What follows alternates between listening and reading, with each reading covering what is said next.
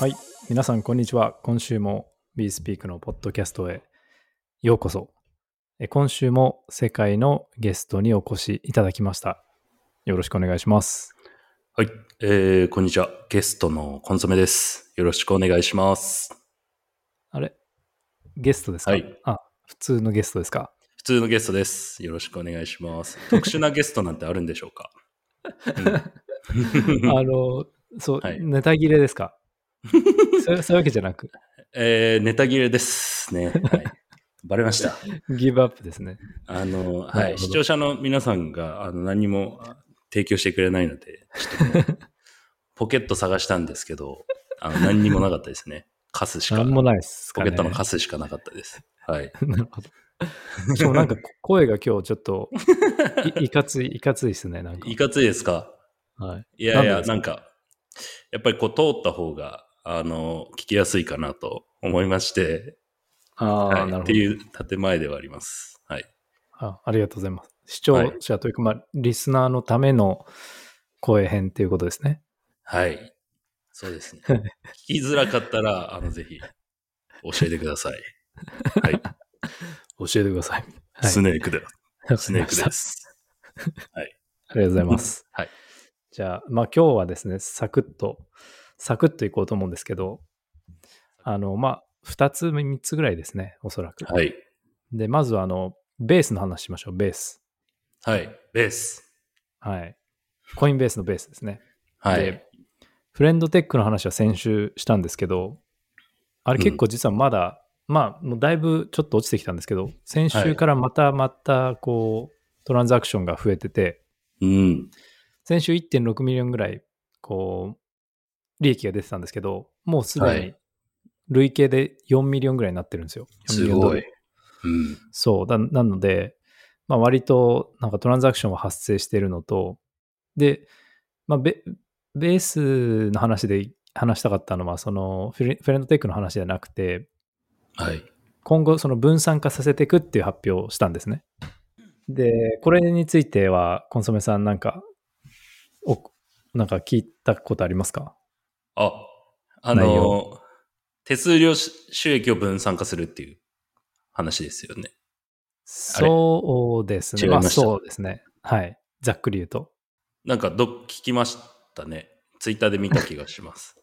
はい。そうですね。なんか分散化っていうと、なんかトークン出してうん。っていうイメージがあるんですけど、なんかそうではないらしくて、どっちかというと、オプティミズムのコレクティブっていう、まあ、オプティミズムの DAO みたいなのがあるんですけど、そっちを、はいそっちにこう関関与させて、うん。それを関与させることで、まあ、分散化っていうふうに言ってるみたいで、例えばなんか、アップグレードのマルチシマルチシグの片方のキーをオプティミズム側に持たせたりとか、うん。なんか、やばい時に、なんか、緊急スイッチみたいなのを、まあ、取り消しスイッチみたいなのを双方に持たせたりとかっていうはい技術的な、えー対応をします。対応というか、まあ、構造にして分散化してきますみたいな発表があって、うん。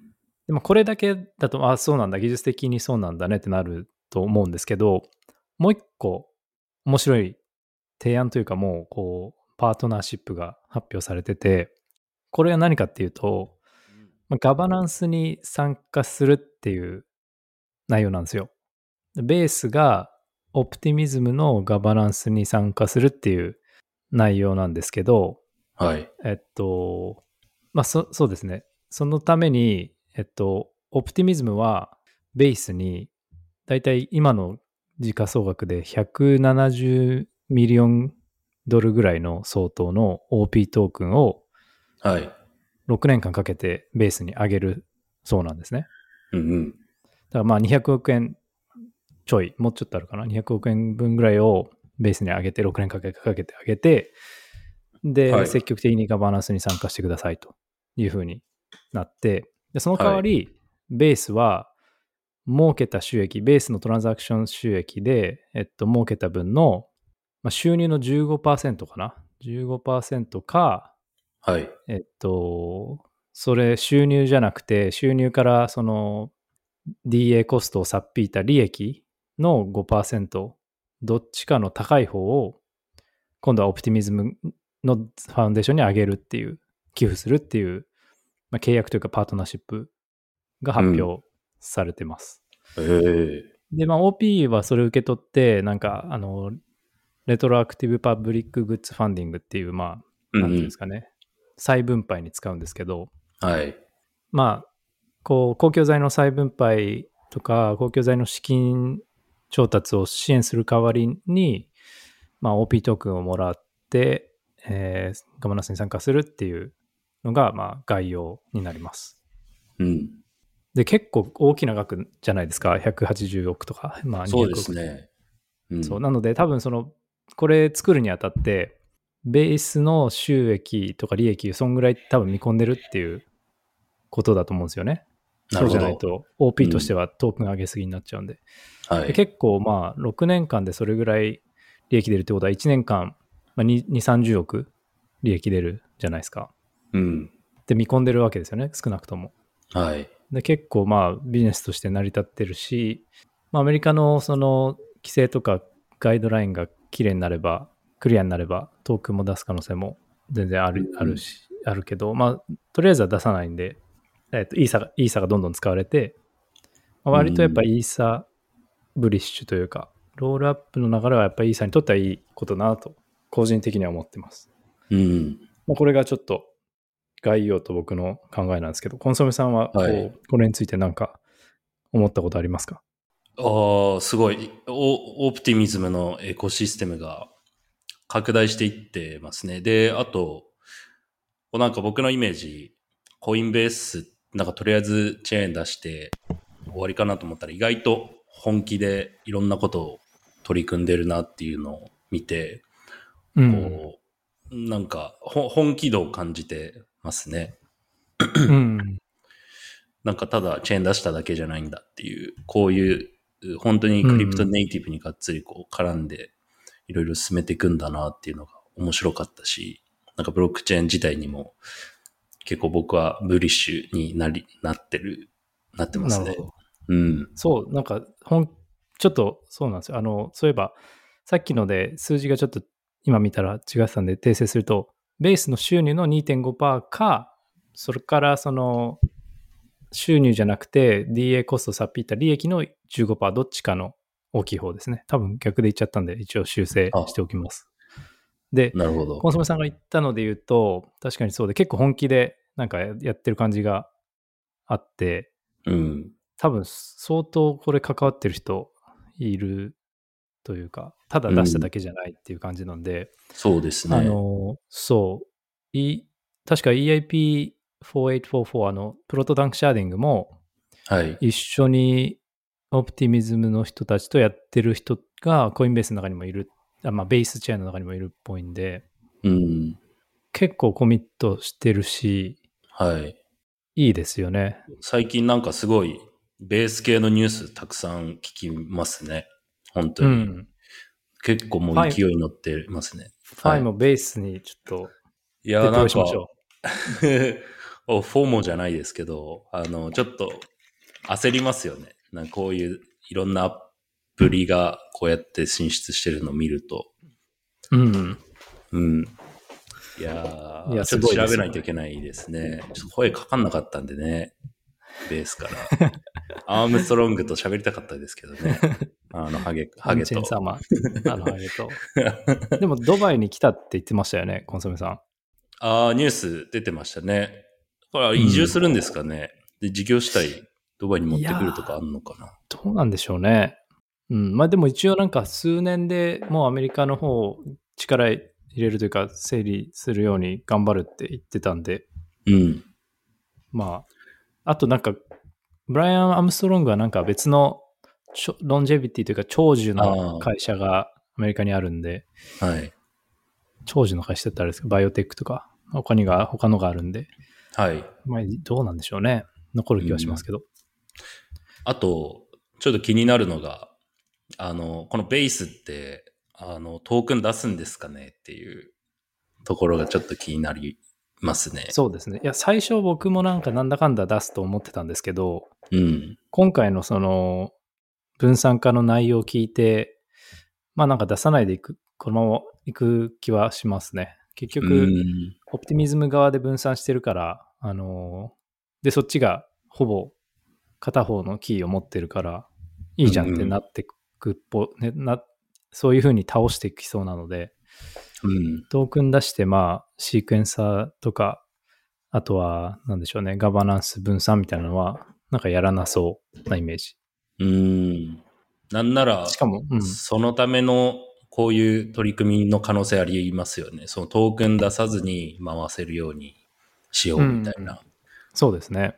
うん。で、かつ、その L2 がいいのはそれですよね。そのトークンなくても、イーサでガス代にして、で、バリデータのそのインセンティブは別にネイティブトークンじゃなくて、もう L1 で賄えるんで、L1 でやって、そこから借りるだけなんで、はい、はい。それは L2 の良さが出てて、それをなんかこうデモンストレートしてるようなうん。ケースだなと思いますね。ベースチェーン自体のガバナンスとかはどうするんですかね？多分そこも、あの、まあでもそこは何も書いてないけど、でも、まあ、オプティミズムの一部として、オオプティミズムが一応、まあ、割と主導権握るんじゃないですかね。という感じですね。なるほど。結構、ベーストークン期待してる人多いのかなとは。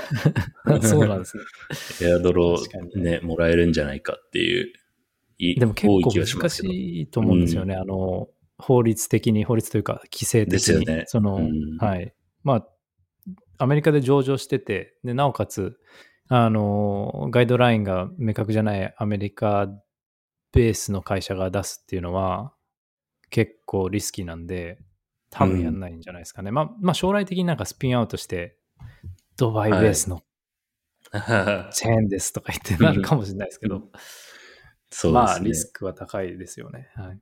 うんちなみに、ですね、はい。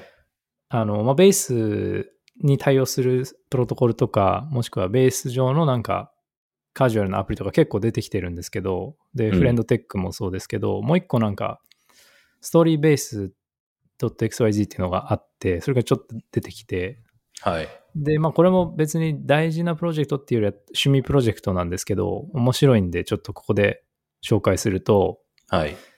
なんか作った人は、えっと、共同執筆プラットフォームって書いてる、紹介してるんですけど、うんなんかポンジって書いてあって、で、消してあるんですよ、横線で。でちょっと、ポンジ要素もあるよみたいな感じで、うんで、何かっていうと、コンソメさんが、なんか、ストーリーの最初書くとするじゃないですか、なんか、はい。あなたはあ昔々あるところでみたいな書いて、で、それを NFT として発行して、で、うん他の人がその続きの文章を書けるんですね。で、書いたら、い一文字につき、なんか0.000なんとかイーサをミント手数料として払って、うん。でその払った分は前に書いた人にいい行くんですね。だからはい僕が書いたらコンソメさんに渡って、で次コンソメさんと僕が書いた文章に、その次に誰かが、まあ、信玄さんとかがなんか書くと。そしたら信玄さんの手数料は僕とコンソメさんに行くと。うん。でその次の人が書いたら僕とコンソメさんと信玄さんに行くっていうう、んずっとこう、後につながればつながるほど先に書いた人にミント手数料がどんどん回ってくるっていう仕組みになってて。はい。で、なんかこれ触ってみると、なんか UI も昔のパソコンのデスクトップ画面みたいで結構面白くて。うん。で、まあ、あの、ちょうどコンソメさんが昔、共同で書く小説の話をしてたんですけど、はい。なんかそれに近くて面白いなと思っうんて取り上げました。これ、コンソメさん、はいどう思います、えー、ポンジっぽいですね。なんか、まあまあ、その、なんだろう。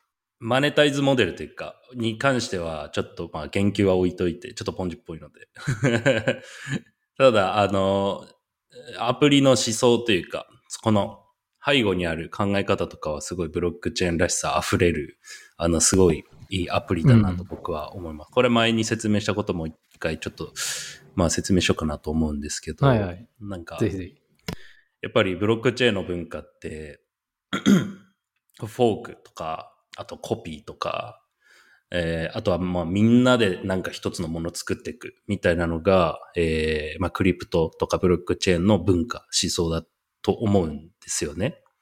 ビットコインもこう、フォークして、こう意見割れたらこうフォークするし、えっ、ー、と、まあノードとかみんなでこう支えて運営してるしっていうところで、で、これを、この考え方を、このアナロジーでなんか別の分野に応用するっていうのが結構僕は面白いなと思うんですよ。で、うん、えー、それで言うと、こういう小説書くっていうのは、まあみんなで共同編集して、で、俺はこの物語はこう進んだ方がいいと思うって言って、こう別の物語をこう展開するっていうのはこうフォークしていくものですよね。うんうん、で、どんどんどんどんいろんな物語がこうフォークしていって、で、みんなが信じる。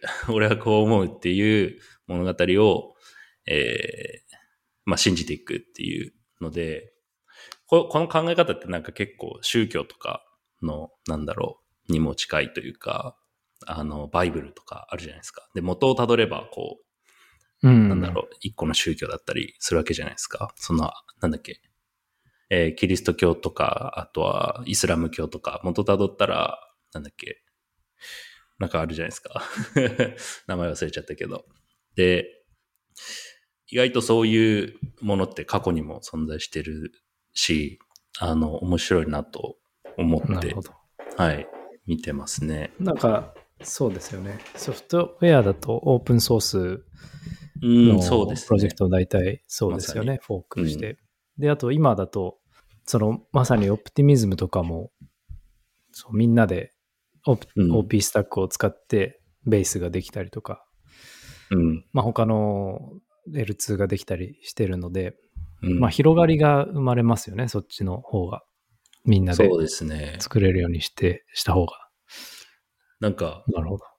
結構なんか過去の事例とか、今既存の世界で存在してるもので、そういう似たような仕組みで回ってるものって意外とちょこちょこ見つかるというか、あの、例えば、麻雀とかもそうで、あの、ローカルルールっていうのが麻雀であったりするじゃないですか。なんか一つのゲームとっても、こう、ルールがこうフォークして、で、そこの地域ではこのルールで、このルールを信じてプレイされてるとか、まあオープンソースの話ももちろんそうですし、うん。うん、このこの前トランプ持って言ってましたね、そういえばね。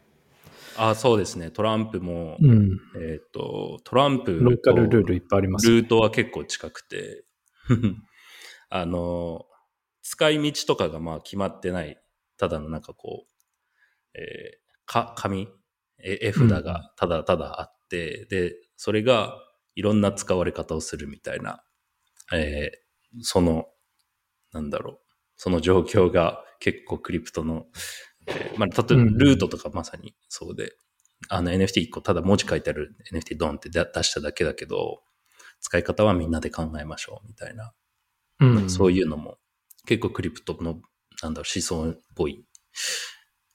ものですね。うん。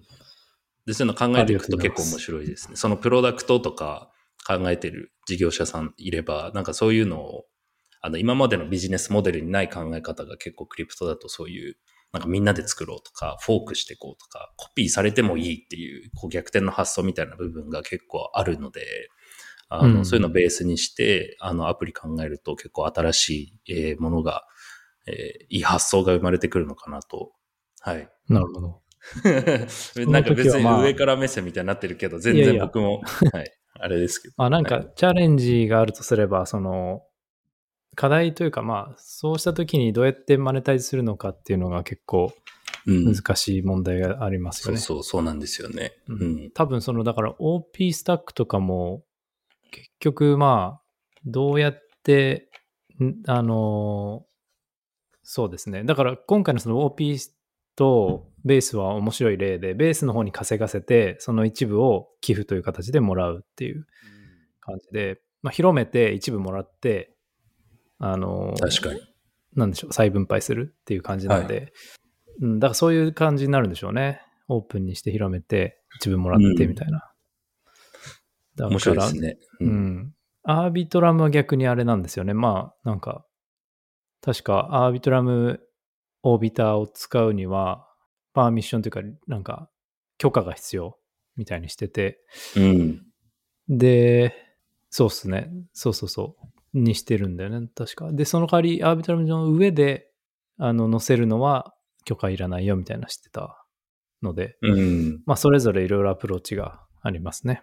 うん。それぞれの、ここういうのって、まあ、アップチェーンって言ったらいいんですかね、ベースとかって。あいや、なんかベースに関しては、アップチェーンじゃなくて、割と汎用的なうん。ものなんですよね。うん。でも、その、まあ、アップチェーンとか、こういうベースみたいなのが、そのうん、親元っていうのかな？あその、オプティミズムとかアービトラムと、こう、どう絡んでいくのかっていうのは、結構、それぞれ違いが出てきそうですね。アービトラムはこういう風に絡むとか、オプティミズムはこう絡むとか。で、それによってまた、取捨選択されるというか、アプリごとに、じゃあどこになろうみたいに。そうですね。えーそこで勝敗が、うん、決まるのか、まあ、拮抗するのか、うん。でも色が違うエコシステムにこうなるそうですね。うん。っていう感じでしょうね。うん。面白いなる。ほど。ありがとうございます。こちらこそありがとうございます。はい。じゃあ次はですね、まあちょっと前々回ぐらいに話したあのリスクゼロの話をちょっとしたいんですけど、僕はもうずっと前からリスクゼロすごい好きで、でいいなってずっと思ってて、で、今回なんか、ずえっと、ゼスっていうのを発表したんですね。あの、ゲスってあるじゃないですか。イーサリアムのクライアントで GETH の、まあ多、いさ。はい。Z、ZK 版っていう意味で多分 ZIS って書いてあるんですけど、ZIS ですね。で、まあ.イイーサリアムのブロック証明技術として、あの、発表されて、これ、なんかこれを使うと、まあ、ZKVM が簡単に作れちゃうっていう 発表だったんですね。はい。で、なんか、えっと、別のところで、ポッドキャストも聞いたんですけど、僕、そのリスクゼロの2人ぐらいが、あの、出てる。そしたら、そこで言われてたのは、4週間経たないぐらい、3週間ちょいぐらいでこれ、作れたらしくて、おこれ何な何かっていうと、なんか、いリスクゼロの ZKVM っていう仮想マシンの中に、はい。ZKVM の仕組みをこうエミュレートして作ってますと。なんで、コンピューターの中に別の種類のコンピューターを再現してるようなイメージはい。で、でできてて、はい。で、リスクゼロの ZK、リスクゼロの ZKVM はもうできてるんで、まあ、完成じゃないけど、まあ、動くものはできてるんで、うん。その中で、えっと、既存の、えっと、REVM とかっていう、あの、オープンソースのノードのコードとかを使って、あ、違う、RE サか。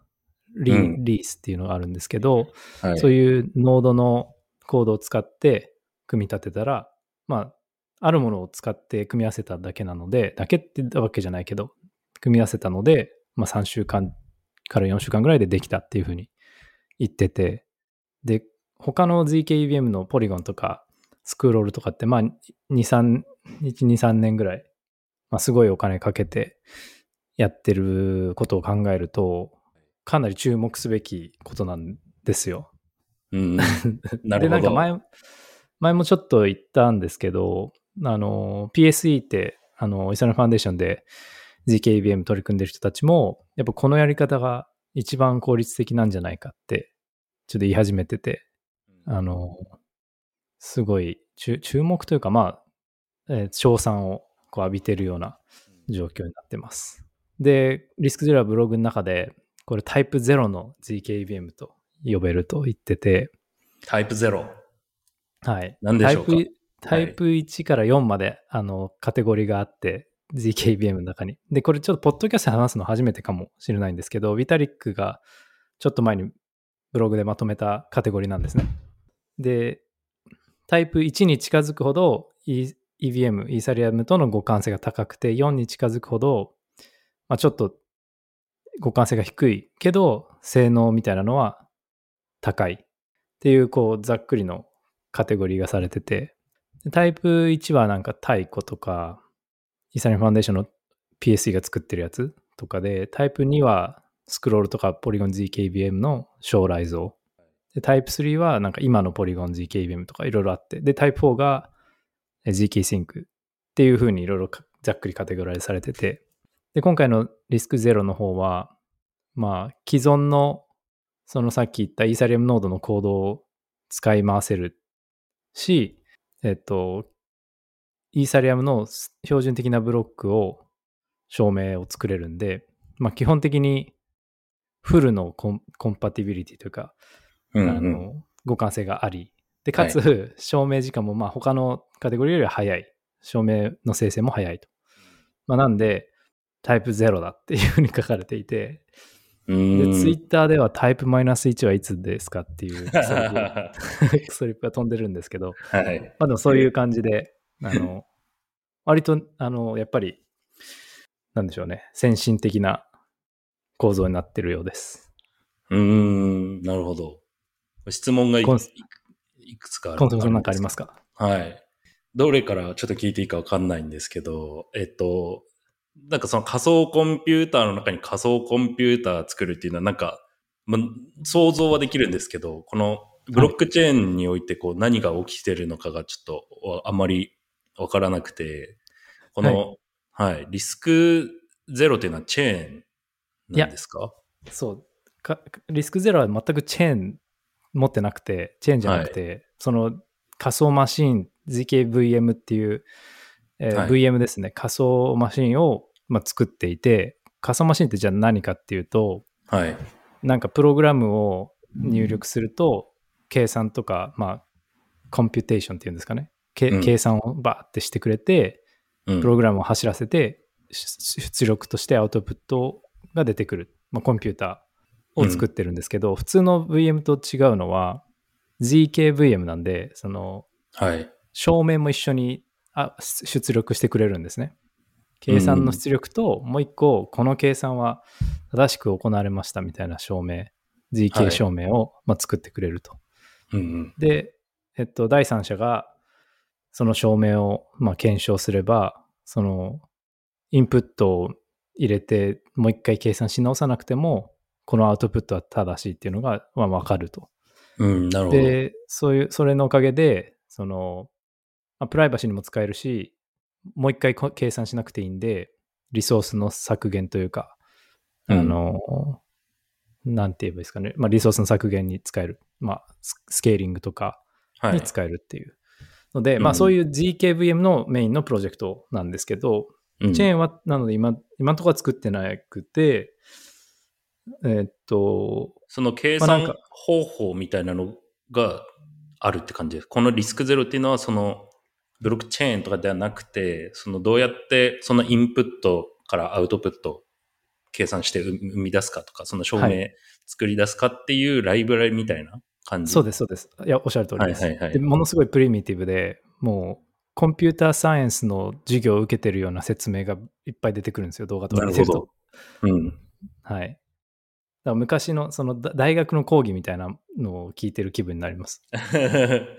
すごい。でも、コーヒーさんそれ見てるんですね。見たんですね。み結構見てるんですけど、はいでやっぱりちょこちょこ見てるんですけど、わかんないのがほとんどなんですけど、まあわかるののもあればわかんないのもあって、はい。であ昔もこういうのあったなっていうのをこう思い出す感じで、なんか良かったのはポリゴンメイデンっていう VM、うんこれも ZKVM なんですけど、はい。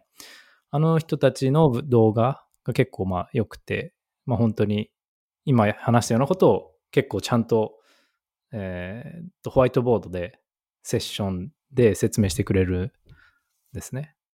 で、まあ割と、そうですね、数学っていうよりはどっちかというと、コンピューターサイエンスの基礎、基礎っていうか、あの、プリそのよりアカデミッてクな感定義な。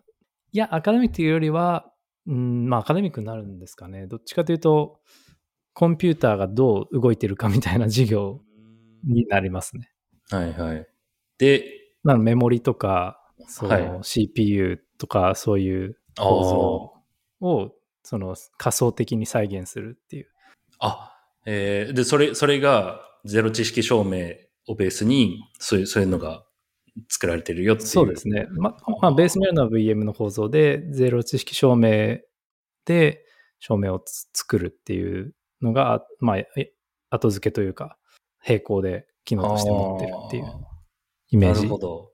僕、マインクラフトって、の中で、もう一個マインクラフト作った人いたんですよ。はいはい。マインクラフトって、あの、演算できるんですよね。その CPU 作ったり、なんか、できるんですけど、そのイメージにちょっと近いのかなって。はい。ち近いですね。あ、なるほど、なるほど。で、ここれが、まず1個目、仮想コンピューター1個目ですよね。で、はい。今日言ってるのは、その中でもう1個また仮想環境を。作るって言ってるんですよね。そうです、そうです。マイクラの中にあるマイクラで、もう一個マイクラ作ってるってことですか？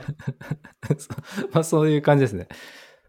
マイクラの中に別のゲームが動いてるみたいなイメージですかね。ああ、別のゲームが。はいはいうんで、マイクラがまあリスクゼロだとすると、はいえっと、別のゲームがまあ EBM、GKBM で、はいっていう感じですかね。で、GKBM だと、なんかまあ EBM ってまあなんか ZK との相性が悪いってよく言われていて、うんだか、ら、えっと、元にするのはリスクゼロにして、あん。ZKVM にして、別の。うん。リスクゼロの VM にして、で、中で ZKVM、まあ、EVM を動かすっていう構造になってるのが、今日話したやつ。そういう他のプロトコルは直接 ZKEVM 作ろうとしてるけど、このリスクゼロに関しては ZKVM ってなんか多分より汎用的なものをつ一はい。回作って、その上で GKEVM ってものをこう作ってるわけですね。再現してるって。はい。でこれがめちゃめちゃ効率いいよねというか、なんかタイプゼロだよねと言われているゆえんですか？そうですね。おっしゃる通りです。なるほ。ど。で、もともとしかも、理解できた。はい。もともと別に ZKEVM を作るためにこのリスクゼロっていう ZKVM を作ってたわけではなくて、まあ、リスクゼロっていう ZKVM が、まあ、割と何でも使えて、うん使えるためにまあ作ってて、でもなんか EVM も作れるんじゃないって多分なったんでしょうね、途中で。で、ちょっとやってみたって多分感じだと思うんですよ。なんで、はい。GKVM で今後押していくっていうわけじゃなさそうで、まあ他のロールアップがこういうやり方で使っていいよっていうぐらいの、まあうんデモンストレーションっぽいですね。で、他のまあプロジェクトもいろいろアプローチが違ってていろいろあるんですけど、まあ、あらかたコンソメさんが言ったので合ってて、まあ本当に EVM を GK 対応させるために一個一個、一個一個のその計算タイプを GK 化させるというか、なんか証明作れるように対応させてるようなイメージなんですけど、で、確か、リえっと、GK Sync とかはまたちょっと違くて、なんかこう、プログラミング言語を翻訳機かませて、なんか、互換性持たせるようなイメージだったと思うんですけど、まあ、それで、えっと、効率は効率いいけど、えっと、互換性はそんな高くないみたいなイメージだったと思いますね。うん。なるほど。これは、2個目の質問なんですけど、タイプがゼロに近づくほど、より良いっていうことなんですかね？えーまあそうですね。えっと、より良い理由は、えーイーサリアムのツールとか、まあコンコンコントラクトをそのまま使えるから、より良い。ただ、今までは、えータイプ1に近づくほど性能は落ちてたんですけど、あうん。の速さは。あそうなんでですもね。今回のタイプ0のやつは、リクゼロのそのベンチマークとか計計算してみた結果は、まあ割と良かったんで、タイプ0に関しては、あの、グラフ見てもらうと分かるんですけど、うんゼロに関しては変な位置にあるんですよ。変なとこにありますね 線形になってないというか、うん。このパフォーマンスとコンパティビリティの相関関係を完全に無視して、まあ、すごいいいとこ取りしてる。まあ、これはもうポジトークではあるとは思うんですけど、はい。まあ、いいとこ取りできてるよっていう形になってます。へはい。えそうなんですね。でも多分、これを使ってチェーン作るとかはし、多分しないとは思うんですけど、まあ、ちょっとは楽しみですね。もし出てきたら。リスクリスクゼロの、まあ、オリジナル、うん彼らが作るロールアップみたいなのがもし出てきたら。すごいですね。へーこれ発明ですよね、もうこれ。これ発明ですね。あんまり、まあ、あんまりその、ロールアップとして動いてるわけじゃないんで、あんまり使われ、あの、イメージできないと思うんですけど。はい。リスクゼロは、なんかどういうモチベーションでこういう研究してるんですか？これ研究機関なんですか？なんか収益を得てる収益は多分、ボンサイネットワークっていう方で、多分将来収益を得るのかなと思ってて、それはなんか、照明を作るのに特化した、高速で照明作る、あーなんかありましたねみたいな。はい。多分し、えっと、フィーを取って、そのフィーをもとに照明を一瞬で作って、一瞬っていうかまあ早めに作って、照明をうんリレーしてっていう一連のシステムを、もう一応作ってて、はい。で、まあ、モチベーションとしてはなんか、まあなんか、なんだっけな、本当に高高性能の照明ネットワークとか照明を作るようなインフラをどんどん作っていきたいみたいな感じで、えっと、イーサリアムのスケーリングとかは本当に一つのユースケースであって、クリプト以外もなんかいろいろ ZKVM を使えるんだっていうモチベーションでやってるみたいですね。うん。普通になんか社社会的に使えるようにしようみたいな、この ZK を。そう、んそうですね。なんで、あの、計算が、結果が検証できるっていう、verifiable computing とか言われるんですけど、うん。まあなんかいいろんなところに使えるんじゃないですかね。なるほど。うん。まあなんか、まあいろいろあるみたいです。この、例えば、写真撮って、この写真が本当に、このハードウェアから出てきたものなのか、誰かがエディットして合成されたものなのかとかも、まあ一応証明があれば検証できるし、まあそ、なんかいろいろ将来、ユースケースはありそうですね。まあプライバシーも一つでしょうし、その、プライバシー明かさずに、えー電子カルテを病院間で共有するとか、まあうんいろいろとあるんでしょう。すごい。という。ひじゃあもう夢はでっかくって感じですね。そうですね。うん。ここもだって、この前結構調達してましたもんね。すごい、ずすごい調達してそそう、40ミリオンドう。ル。おーやっぱそのぐらい来そう。はい。そうですね。はい。えーという、ちょっと、長くなっちゃいましたけど、これが、いやー、すごいな。ZK 戦争もすごいですね。なんか、GK Sync、スタークネットとかこう、うん。1、2年前イケイケでしたけど、こうタイプ4に分類されてて、あの、どんどんどんどんなんか強いのがこうんう出てきますね。確かに。でも、うんやっぱ、先駆者は、先駆者としての有有利はありますよね。ZK Sync も、スタークネットも。で、ZK Sync なんて今日見てたら、結構その収益というか、使われ、まあエアドロ目的だと思うんですけど、結構使われてて、収益とかも結構高いっていうのが今日見てて分かったんですけど、そういうのもやっぱ先行者の良さですし、スタークネットもまあ、なんでしょうね。あの、使われてるかどうかは、そこままだ飛び立っその、フルローンチじゃないから、そんなでもないけど、でもそのスタークとかはやっぱ、その証明のし仕組みとしてスタークとかは、えっと、リスクゼロもスタークを、スターク証明を使ってるのあ、で、そうなんですね。はい。やっぱそのアカデミアとしての発明家としての貢献は超偉大なものがありますねう。ーん。そうなんだ。スナークとスタークってありますよね。二つ。そうですね。で、その、で、はい。スタークの方がまあ、確か照明サイズがちょっと大きいので、うん。あの、そのサイズを、なんか、キロバイト数を小さくするために、はい。えっと、変換を、スタークからスナークに変換するみたいなのも、リスクゼロは取り組んでるらしいです。うーん。でもちなんか何が起きてるかわかんないです。はい。あ、どうぞ。スタークネットのエリ知ってますか？エリ・ペン・サッソンっていう。はいはい。あの人もハゲですね。そうですね。いや、あの人はだって、あれですもんね、発明者ですもんね。そうですね。やっぱすごいな。すごい人。うんはい。やっぱハゲがハゲがすごいってことですか？すごいっていう結論ですね。はい。だって、髪の毛ゼロですね。はい。あの、なんだっけ、スタークネットのもう一人、ウリって人でしたっけ？ウリいますね。うん。これちょっとコンソメさん見てほしいんですよ。この画像。あれ？これで見れるかな？あこの二人です。えー、あ、これ Google 検索になっちゃっ見えました。見え、見てます。あ、どっちもハゲですね。トレンディエンジェル頭上がんないですね。どっちもハゲ。トレンディエンジェルよりハゲですね、この二人組。頭上がんないって言うとなんかずっと、なんか頭頂部が見えてるイメージが、はい、出てきますけどた。。そうですね。でもいいっすよね、その、はい。こう、なんていうか、あの、潔くて、全部、うんもうスキンヘッドっていう感じですよね。そうですね。海原はるか彼方とか知ってますか？あ、知らないっす。あ知らないですか？ちょっと見てみてください。あの、潔くないハゲ芸人がいますね。今、ちょっと見てみます。大丈夫ですよ。知らなかった。あ見たことあるかもしれないですね。あのーね、あの、なんだろう。正月とか、あの、漫才やってるじゃないですか。ああはいいうところに必ず出てきますね。はいそうなんです。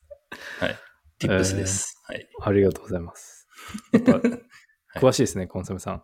そういう任せてください。どうでもいい知識が、はい、たくさんあるんで。人が喜びそうな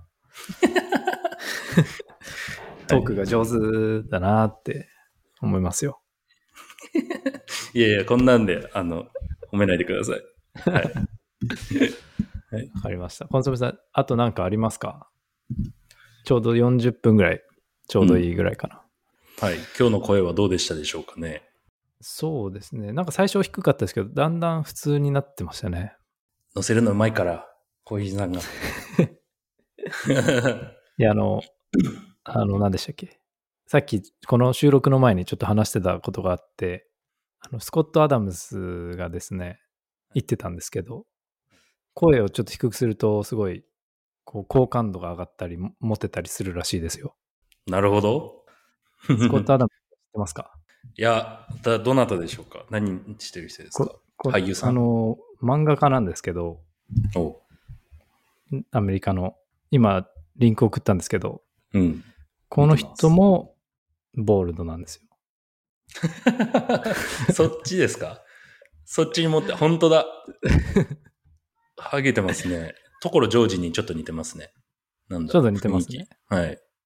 この人結構よ、僕結構好きで、あのええはなんか、ライフハックみたいなのいろいろ教えてくれるんで、い。えーさっきの漫画とかじゃなくて、はい。あ漫画は読んでないです。はい。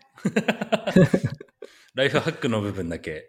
はい、そうです。なるほど結。構面白いんで、み見てみてください。えー見てみます。この人もはい声低い方がいいよって言ってるということですね。なんかう、んやりすぎて、低くしようとしすぎて、喉痛めて、で、結構声出なくなったことがあるらしくて、低くしすぎですね。本当にし深刻な病気になったらしいんですよ。えー？で、なんか手術したって言ってましたよ。そうなんですね。でもその分モテたってことですよね。そうですね。代償ですよね。モテた代償。そうそう。はい。じゃあ、コンソメさん、うんなんか他に最後になんか言い残したこととか、えーなんかトピックありますか？大丈夫ですか？えー、大丈夫です。はい。はい。はいいや、なんか、そういえば、なんか冬ですね、最近。クリプト。夏ですよ、まだ。え？クリプトの話ですか？はい。そうです。あの、我らのはるか先生とかがやってたニュースレター、やめちゃったじゃないですか。あ、そうなんですね。あ、あとなんかそう、昨日ぐらいに。レブさん？あの NFT あのはい。あの人がいなくなったと聞きましたね。なんでうん、冬、冬訪れつつあるなというのがあって、うん。ここで我々二人がギブアップしたら 終わりなので、はい。細々やっていきましょやめなかったらずっと続くっていうのはないですか？冬が。どっちかやめない限り、う。やめろって言われそうサマーが訪れないみたいな。ちょっと。で、どっちがやめるんだみたいな、ちょっと、いざこざをちょっとやっていざこざを。ざ。そうですね。いや、でもコーヒーさん辞めるのはちょっと大きすぎるんで、あの、あメルマガとかやってるし、そうですね。僕は全然なんか、いなくなっても、あの、大した、あれじゃないんで。いや、なんかそういえば、はゲストの名前も今日なくなったじゃないですか、そういえば。その、え？普通のゲストになったじゃないですか。はい。そういうのから見ても、冬だなって 冬ですかいう感じますね。そこ冬なんだ。それで見ていくんですか？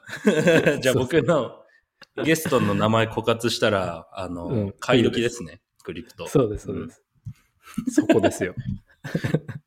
ぜひ指標にしてみてください。ここがそこですよ、もう、本当に。いやーでも来週とはいかもなんか出ればいいんですけどね、コンソメさんの名前が。なんか、本当応募してくれ、応募っていうか、あの、提案してくれないと、もう本当にらかんですね。DM してほしいですね。DM してほしいです。あの、シャウトアウトしますよ。あの、この人からの名前です、みたいな。ラジオでよくあるような。ああ、いいですね。何々さん、ペンネーム何々さんの確か何々ですっていう。に。ぜひぜひ、あの、アカウントをなんかちょっとフォロワー増やしたいとかあれば、そうですね。ぜひ、あの、応募メンションするんで。はい。いいですでね。もなんかコンソメさんすごいハゲハゲ、すごいディスるから、ハはゲ、ハゲゲストですとか言ってくる人いるんじゃないですか？い。悪ノリですね。はい。はハゲてることにしましょう、じゃあもう。そして。いいですよ、別に。アイディアくれる分には。はい。お待ちしております。開き直るじゃないですか。もうクリプト関係なくてもいいかもしれないですね。なんとかゲスト。あ、まあそうですね。なんか最近の流行りというか、はい。最近何があったかな。なんでも、はい。はい。じゃあ、また来週よろしくお願いします。はい。よろしくお願いしじゃます。あ、はい。ありがとうございました。ありがとうございました。失礼します。はい。